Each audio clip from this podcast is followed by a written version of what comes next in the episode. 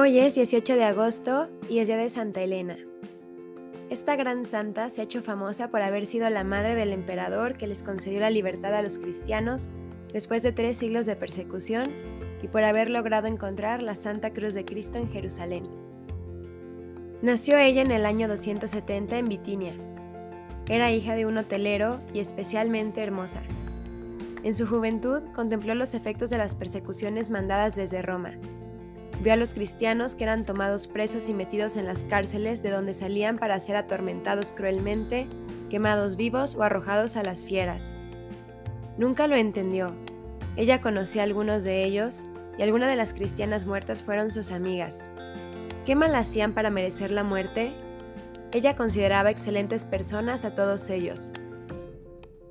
San Ambrosio, que vivió en época inmediatamente posterior, la describe como una mujer privilegiada en dones naturales y en nobleza de corazón. Y sucedió que llegó por esas tierras un general muy famoso del ejército romano, llamado Constancio Cloro, y se enamoró de Helena y se casó con ella cuando ella tenía 23 años. De su matrimonio nació un niño llamado Constantino, que se iba a ser célebre en la historia por ser el que concedió la libertad a los cristianos. Cuando ya llevaban un buen tiempo de matrimonio, sucedió que el emperador de Roma, Maximiliano, ofreció a Constancio Cloro nombrarlo su más cercano colaborador, pero con la condición de que repudiara a su esposa Helena y se casara con la hija de Maximiliano. Constancio, con tal de obtener tan alto puesto, repudió a Helena. Y así ella tuvo que estar durante 14 años abandonada y echada a un lado. Le costó mucho saberse pospuesta al deseo de poder de su marido, pero esto lo aceptó mejor que el hecho de verse separada de su hijo Constantino, que pasó a educarse en el palacio junto a su padre y donde se reveló como un fantástico organizador y estratega. Todo esto la llevó a practicar una vida de santidad, pues hay algunos registros de que en este tiempo Elena abrazó la fe católica. Murió Constancio Cloro en el año 306 y Constantino se llevó a su madre a vivir con él a la corte de Treveris. Constantino fue proclamado emperador. Cuenta el historiador Eusebio de Cesarea que el general Constantino, hijo de Santa Elena, era pagano pero respetaba a los cristianos, y que teniendo que presentar una terrible batalla contra el perseguidor Magencio, jefe de Roma, en el año 311, la noche anterior a la batalla tuvo un sueño en el cual vio una cruz luminosa en los aires y oyó una voz que le decía, con este signo vencerás, y que al empezar la batalla mandó colocar la cruz en varias banderas de los batallones y que exclamó, Confío en Cristo, en quien cree mi madre Elena.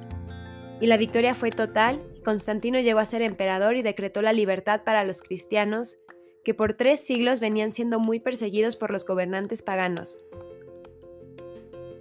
Constantino amaba inmensamente a su madre Helena y la nombró Augusta o emperatriz y mandó hacer monedas con la figura de ella y le dio plenos poderes para que empleara el dinero del gobierno en las obras buenas que ella quisiera. En el año 326, Helena está con su hijo en Bizancio, a orillas del Bósforo. Aunque se aproxima ya a los 70 años, alienta en su espíritu un deseo profundo y nunca confesado, pero que cada día crece y toma fuerza en su alma. Anhela ver, tocar, palpar y venerar el sagrado leño donde Cristo entregó su vida por todos los hombres. Organiza entonces un viaje a Jerusalén y a los lugares santos, y allá, con los obreros del reino de su Hijo, se dedicó por toda Jerusalén a excavar en el lugar del Calvario. Las excavaciones resultaron un éxito. Aparecieron las tres cruces con gran júbilo de Elena. Sacadas a la luz, ahora solo faltaba la dificultad de llegar a determinar aquella en la que estuvo clavado Jesús. Relatan que el obispo Demetrio tuvo la idea de organizar una procesión solemne con toda la veneración que el asunto requería, rezando plegarias y cantando salmodias, para poner sobre las cruces descubiertas el cuerpo de una cristiana moribunda por si Dios quisiera mostrar la vera cruz, o sea, la verdadera cruz. El milagro se produjo. Al ser colocada sobre la tercera de las cruces, la pobre enferma recuperó milagrosamente la salud. Tres partes mandó hacer Elena de la cruz.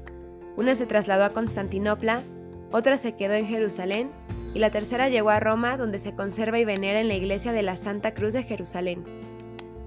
En Tierra Santa hizo construir tres templos, uno en el Calvario, otro en el Monte de los Olivos y el tercero en Belén. Dice San Ambrosio que Santa Elena, aunque era la madre del emperador, vestía siempre con mucha sencillez y se mezclaba con la gente pobre y aprovechaba de todo el dinero que su hijo le daba para hacer limosnas entre los necesitados, que era supremamente piadosa y pasaba muchas horas en el templo rezando. Falleció después de unos años. Su hijo Constantino dispuso trasladar sus restos con gran solemnidad a la ciudad eterna, y parte de ellos se conservan en la iglesia Ara Coeli dedicada a Santa Elena, la mujer que dejó testimonio tangible y visible del paso salvador por la tierra de Jesús, el Hijo de Dios encarnado. Gloriosa y esclarecida Santa Elena, por aquel fervor con que buscaste la cruz de Cristo, te ruego que intercedas ante Dios a fin de alcanzar la gracia para llevar con paciencia los trabajos de esta vida, para que con ellos y mediante tu intercesión y amparo, buscar y hallar la cruz que Dios ha dispuesto a darme para servirle con ella en esta vida y después gozarle en la gloria. Amén. Santa Elena, ruega por nosotros.